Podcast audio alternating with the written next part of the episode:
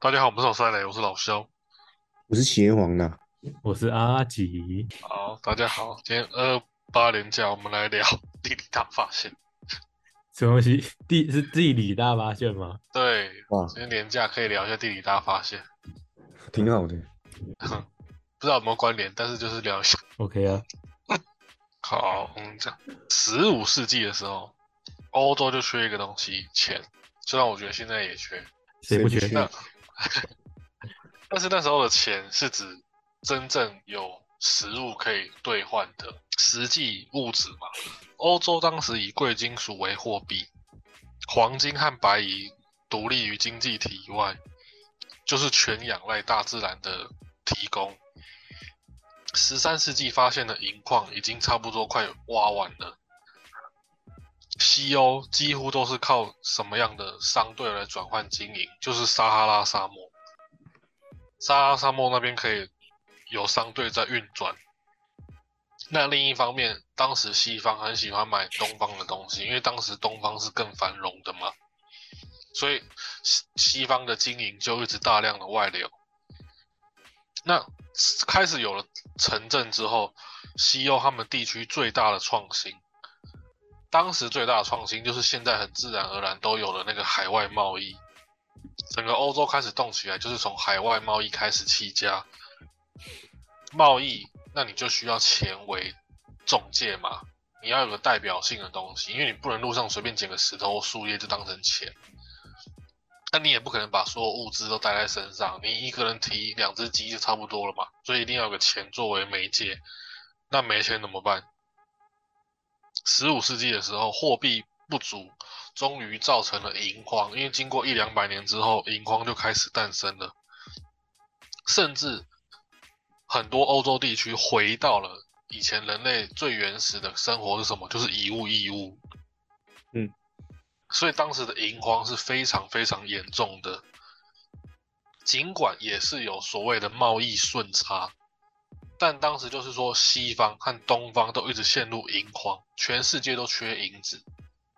因为大概在十三、十四、十五世纪的时候，海外贸易开始盛行了，交流的东西就变多了嘛。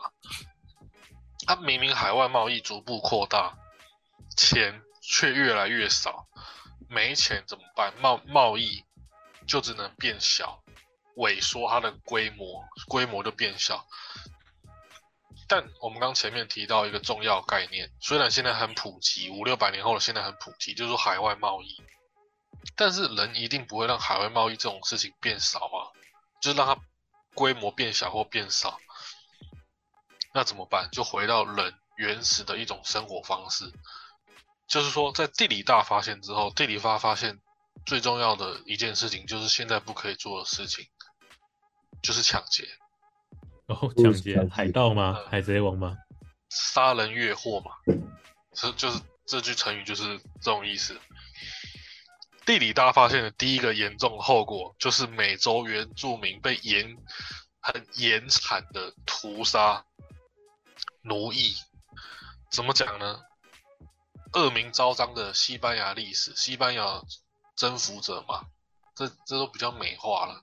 其实就是带着一群碾压的那个文明逻辑、文明科技，是直接去屠杀当时的原住民。美洲当时也有很厉害的文化，比方说什么阿兹特克嘛，就是阿波卡列陶那一那一部。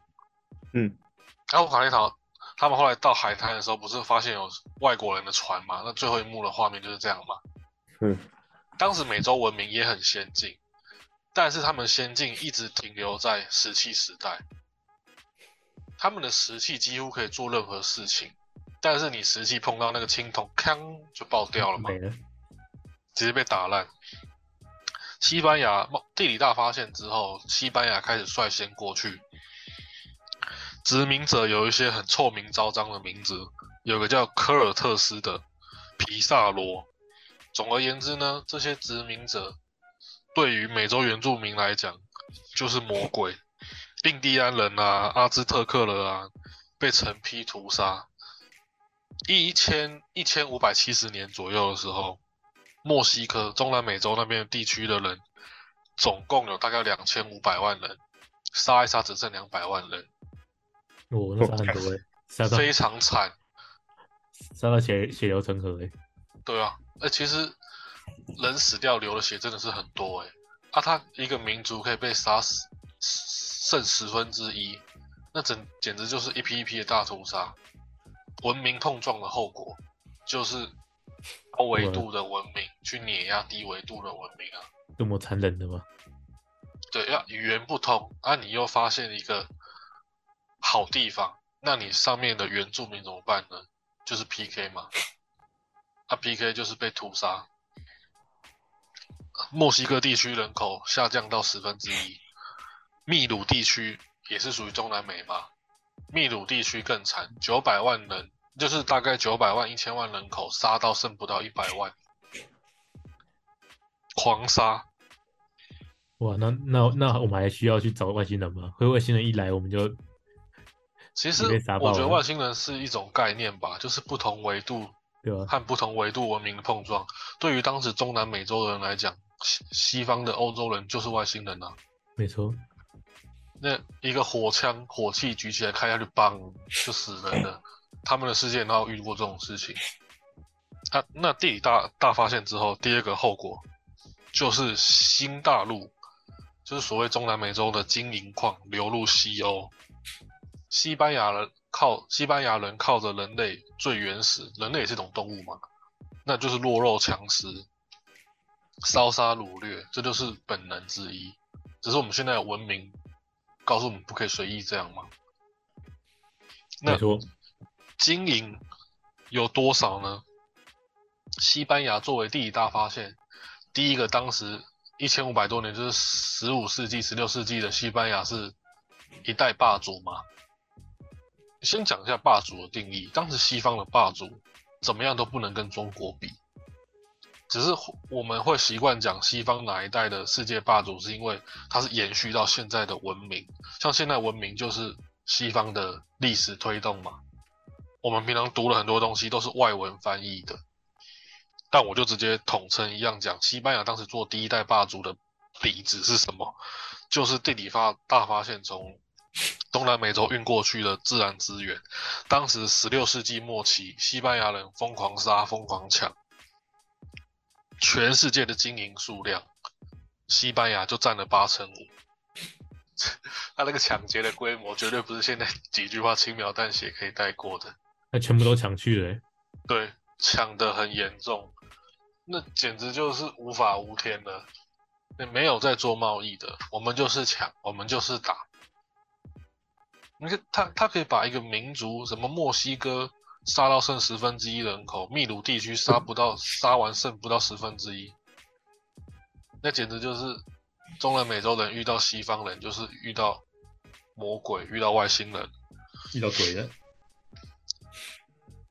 金银的涌入让西班牙的货币猛增，那其他国家来不及去抢劫了，还是跟西班牙只能做贸易嘛？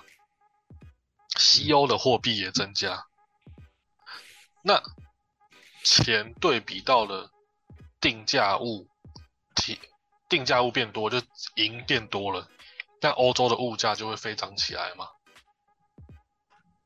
所以那段历史地理大发现后来也引发了所谓的价格革命。价格革命是一种现在我们一样也是翻译的一个名词，其实说白了就是我们现在白话讲的什么？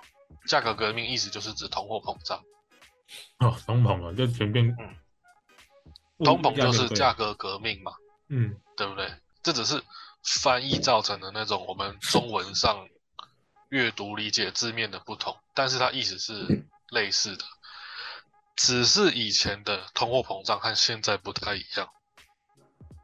十六世纪的时候，西班牙一般的生活用品上涨了四倍多，粮食上涨了五倍多。我们现在通货膨胀也不可能一次上涨四倍多，那简直是杀人。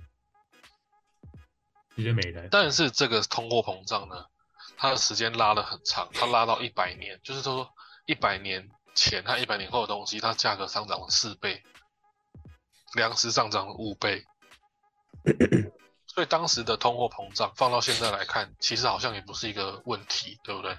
就一百年其实拉很长诶，像一年就一百年前是很长啊。你一百年后的物资的数字上涨了四倍，不是问题啊。嗯那为什么会提出来这个所谓革命呢？像不是有很多名词是什么工业革命、科学革命、什么文艺复兴之类的这种名词？因为以前你的物资它其实不太会上涨，金你以金金矿、银矿为为钱币的时代，物价叫做超级无敌稳定，因为人类的能力，他再怎么去挖那个金银矿，他每年挖的东西都是一一样的嘛。我们以前的人类社会不会有很厉害的机器或是炸药去挖出额外的矿物啊，所以当时这是西方的欧洲第一次出现通货膨胀的情形。而这个事情哦，从罗马帝国衰亡到十五世纪通货膨胀，这是欧洲一千多年来第一次物价上扬，所以它才是特别会被提的一个革命的一个事情。你想，一件事情一一千多年来都没改变，突然间改变了，就是欧洲人去抢劫造成的影响。那通货膨胀其实是一场什么什么样的社会实验或者什么样的游戏呢？就是所谓财富再分配的游戏。那欧洲一千年来都没遇过通货膨胀，现在开始遇到了。财富再分配，说起来就是怎么样，就是富者越富，而贫者越贫吧。其实嗯财富再分配，贫者不一定能翻身。如果今天打仗，明天你就可以成为 Michael Jordan 吗？怎么可能啊？你怎么可能突然间有这种能力？明天打仗我就我就已经死掉了，对很多人都在妄想。那我们讲回当时五六百年前的欧洲，突然间出现他们当时历史时空环境一千年来没遇过的通货膨胀，可是当时的富者未必会富。你就想，如果你是有钱人，你第一次遇到通膨，其实一开始第一批倒霉的人反而不是平民，是领主，就是最有钱的那些人。为什么？因为本来你的物价几千年来都不变嘛，那你是领主，那你跟你的农奴签契约，你不只可以签几十年呢、因为当时其实就像讲社会化的一种本质，工作就只是找事做而已。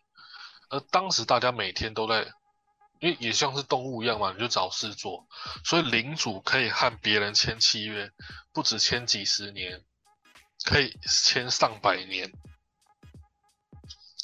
通常的情况下，物价上涨最受影响的就是固定的收入群体。当时领主是少数可以不用这么多劳动就开始有固定收入的人吧？那如果稳定的收入来源是地租，通遇上通膨的时候，遭殃的就会是领主。领主想违约，那你如果你是领主，你想违约也不是不可以，那你就要付钱嘛。而你如果是领主，你应该应当也付得起。但可恨的是，当时的物价开始每年都上涨百分之几、百分之几嘛，而这份违约、这份上涨的物价又比违约金还多，因为你一千年来你都没遇过通货膨胀，所以你的违约金本来也不会就定很高啊。像现在的契约，大家经过几百几千年的演化，现在的契约都签得很厉害了，领主不会赔钱。如果你是有地皮的人啊，你名下有地皮的话。所以其实人类也是在历史中就这样子一直学习的。那成为地主当然是最爽的事情啊。可是有趣的是，反而是当时欧洲第一批的地主被通货膨胀一拳痛扁的。像现在通膨被痛扁的一定是平民，地主根本就不会怕，因为地主只要跟着涨价就好了。啊，地主也是学习以前。的人所累积下来的经验，所以每个国家的有权者，他们第一个制定的都是土地的制度。好像是，因为他们就是每一代每一代的人，有权利的人，就是去从上一代的土地改革开始获得权利的。这是通膨对于有权利的人来的功课啦。那如果家庭环境一般的人，其实可能他也不会有所谓老祖宗留下来的功课给他们，是这些。想成为有权利的人，一定要有办法制定土地的规则，因为连以前地主都会遭殃了，后面的人一定不会让自己发生这种状况。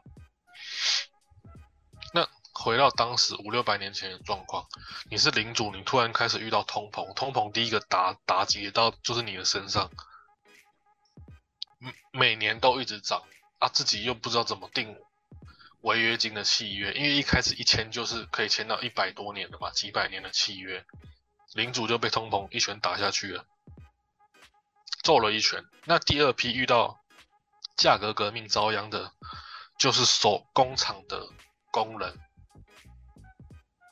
工厂的手当时是所谓手艺人啊，就是有手艺的人，状况也是最惨的，比领主还更惨。因为当时以前的工人是没有劳动合同的，现在大家都觉得有合同、有劳动合同是一件很正常的事情，但是以前其实没有啊。那以前没有，为什么不会发生暴动？因为以前大家的生产的那种 GDP 都很低，根本就不会去谈到 GDP，不会谈到什么营业。你每在在你没有什么机器运转的情况下，你每天能做的东西都那样。你可能一天都只能做个五个花瓶这样子，那你也不会觉得没有签什么劳动契约是不合理的事情。那以前有比合同更可怕的事都是什么？什么的什么时候的制度？就是学徒制。学徒可以离开师傅，但是也很难找到工作。他们一做就是十几年，啊，工资也不怎么上涨。因为以前大家放工资都很低啊，所以生活水准下降，那个剧烈程度是异常巨大的。你就想，如果有人去工作，他没有劳动合同，怎么办？而且学徒制可以让老板、让师傅随便就把他们赶走，那怎么办呢？这就是当时人类第一次碰到通货膨胀所遇到的情形。就是有土地的领主，他一般的上班族。那几百年后，五六百年后下来，变聪明、变厉害的人是谁？是那个地主。他们规定的，他们直接去规定。对对对，有权利的人都去做土地的改革。里面最变态的就是台湾跟中国。现在，尤其台湾的土地那些立委、那些明代是真的很屌。哎，我们频道会不会被封？管他，应该不会，应该不会。我们没讲那么多，讲那么多次，应该不会。不会啦，像那些地主明代，他们很多人还不用缴健保，缴的是农保，因为他们名下可以不要有资产。地。台湾的那种土地是，哦，那些定税制税制的人，我有土地，但我不用在土地上生产，所以就等于我名下。没有资产，所以我就可以缴那种低收入户，但是我有赚那些税金，我可以缴人来帮我帮我帮我种田。很多立文明代旗下都是七八十几笔土地，几笔哦。所以以前的有权利的人，他一步一步延伸下来，每一代真的是每一代有权利的人，他要改革就是土地制度，因为工人就算签合同了，现在现在大家。工作的人身上都会有合同嘛，就是劳动契约。你再有契约，也比不过有土地的人。那从以前到现在都一样。如果你遇到通货膨胀，谁会受益呢？就是新兴商人。商人不会被通膨给击倒，因为遇到通膨，说商人可以说我成本上涨，那我要涨价。涨起来，现在大家都是这样玩啊，直接嫁祸给对不对？基本工资调涨，直接卤肉饭调涨五块，是这样子吗？成本涨，我商人就涨。所以有时候为什么不去当商人呢？因为商人几百几千年就是会赚钱的，现在也是会赚钱的，真的好奇怪，对不对？为什么大家都不去当商人？当然，商人也有他一定风险那我们就讲回五六百年前的状况，新大陆的运过来的经营，使得西班牙的购买力上升，商人有很巨大的利润。这种情况从大概一千五百年出头，一直到该世纪末，都一直商人都开始高速赚钱。有高速赚钱。城市兴起的时候，批发商、贸易商、金融商就晋升为所谓的富裕阶层。因为一般人其实为什么会谈到富裕阶级？这其实算是一个蛮严重的事情，因为一般人。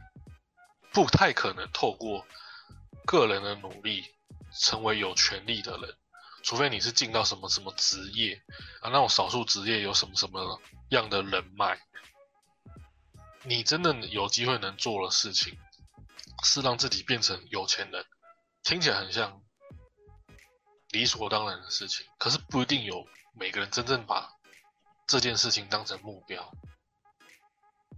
但是这件事情当成目标的时候，有时候你可能也要一些时代的因素，像现在钱的价值就很小如果你赚了，可能赚不多，而你赔了就是还要负债。每个时代有每个时代不同的玩法。而当时人类第一次遇到价格革命，就是通货膨胀的时候，商人就开始赚钱了。无论经营如何增加，一定要有管道去消化这些货币嘛。当时的世界开始新兴所谓海外贸易，不管是东方还是西方，大家都没什么见过所谓的海外商品，所以不用创新就可以进行大量的做生意。现在看来好像很爽，好像都不用特别去发明新东西，只要去做生意就好了。对，这就是那个时代的红利。就要变有钱人，可能就要去找出一些每个时代什么样的事情是红利，然后希望自己不要被割韭菜嘛。在经济起飞的阶段，只要贸易发达，就可以刺激更精细、更有效率的分工，或是专业能力，经济就会一直成长。这件事情好像也发生在大概三四十年前的时候嘛，对不对？一直都在八零年八，就是每个时代它一定会有经济起飞的时候，看你能不能把握。嗯，就是像八零台湾八零年代的时候，经济流入民生嘛，那时候薪水就好多。八零一九八零年代，八零年代人的平均薪水是七零年代的六点五倍。这种好时代真的是过一次都很爽，就是本来四年级生，他们出社会领的是一个月是拿几百或是几千、三千就很多的月薪，但是到八零年代的时候，突然间开始就过亿、过万，变成一万多、两万多，那个就是经济起飞的时候。而当时五六百年前，西方第一次遇到通货膨胀的时候，也是属于他们经济起飞的时候。所以你会发现，后来人类的历史就很强调这个海外贸易。海外贸易开始做之后，人类就没有中断这件事情。虽然这件事情听起来理所当然，可是其实海外贸易要付出极大极大的成本。你知道以前很多人都死在哪里吗？海上。对，都死在海上。一艘船有八成以上的人都要去当水手，这是多么残酷和可悲的一件事情。因为以前的船都是靠人力在划桨的，划一划就死在海上。那死在海上要怎么办呢？直接往海里丢啊！你怎么可能把它运回去啊？嗯，对不对？运送的成本怎么可能因为有一个人死掉，有几个人死掉，船队就掉头？所以，我们现在聊这种事情，海上贸易，它明明是人类最残酷的一件事情。你现在给你一艘木船，你敢出去哦？你真的以为你海贼王，你鲁夫哦？对不对？一定不敢的。但是这种这么可怕的事情，哎，你想，你你如果活到八九十岁，你可能这一辈子都不敢出海，哎，对不对？嗯，而这件事情竟然发生在五六百年前，没有什么机器的时代，人类就敢这么做，因为开始有利润了，有利润，人就去敢做不可能的事情。为什么会说是不可能的事情？因为它就会刺激他的那个专业性，刺激他人力的分工。人性本善是科学证实的。为什么？因为当你把大家丢到一块地方的时候，你一开始大家如果没有善意的话，大家就去死了，杀光了，只会活下一个人。不是说杀不杀的问题，是生活都有问题。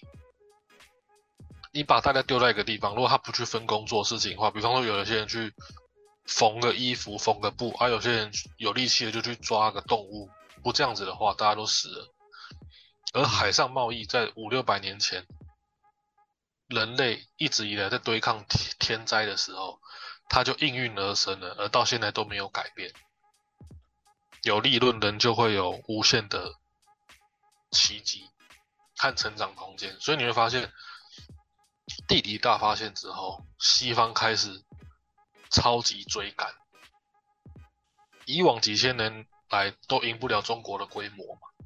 中国人多，啊人多，时代又怎么讲？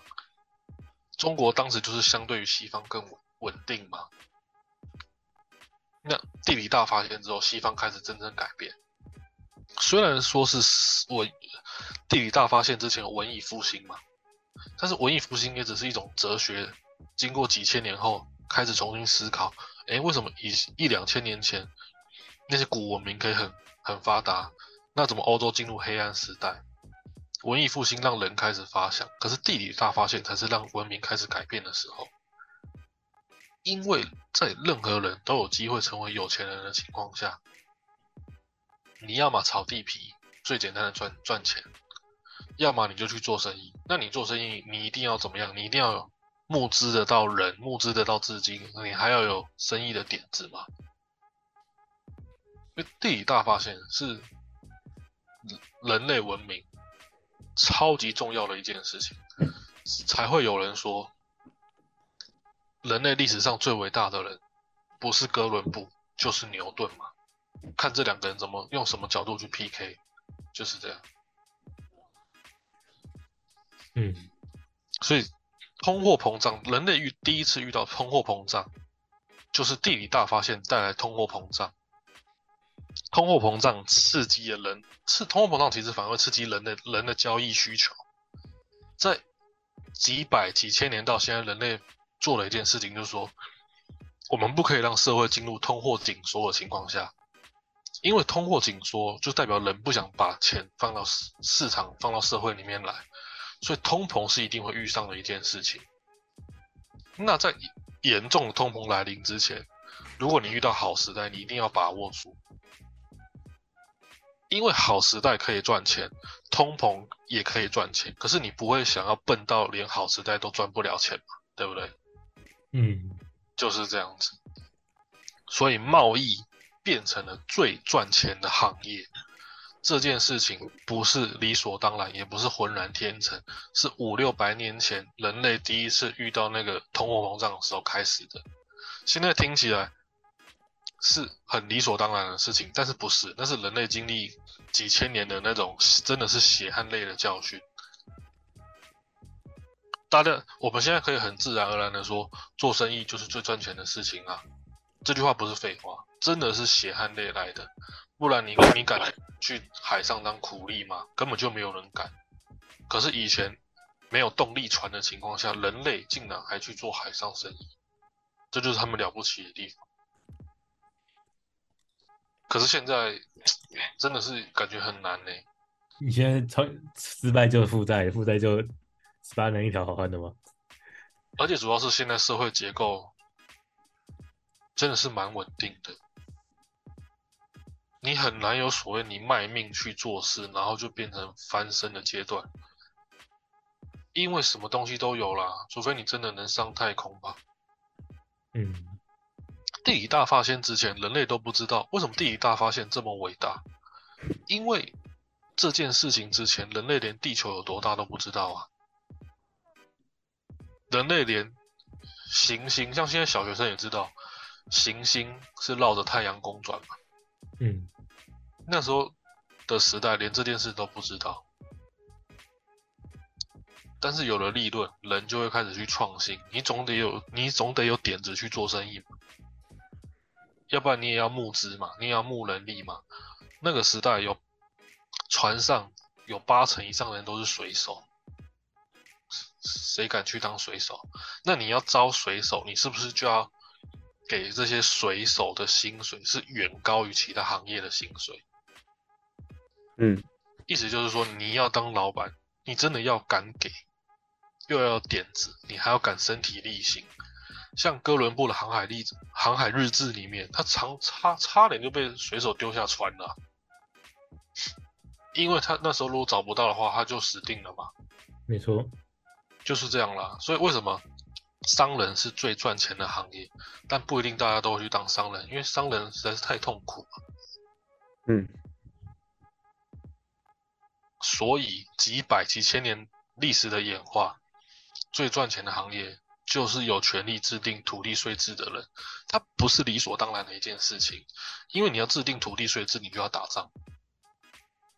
可是这个太太又更难嘛，对不对？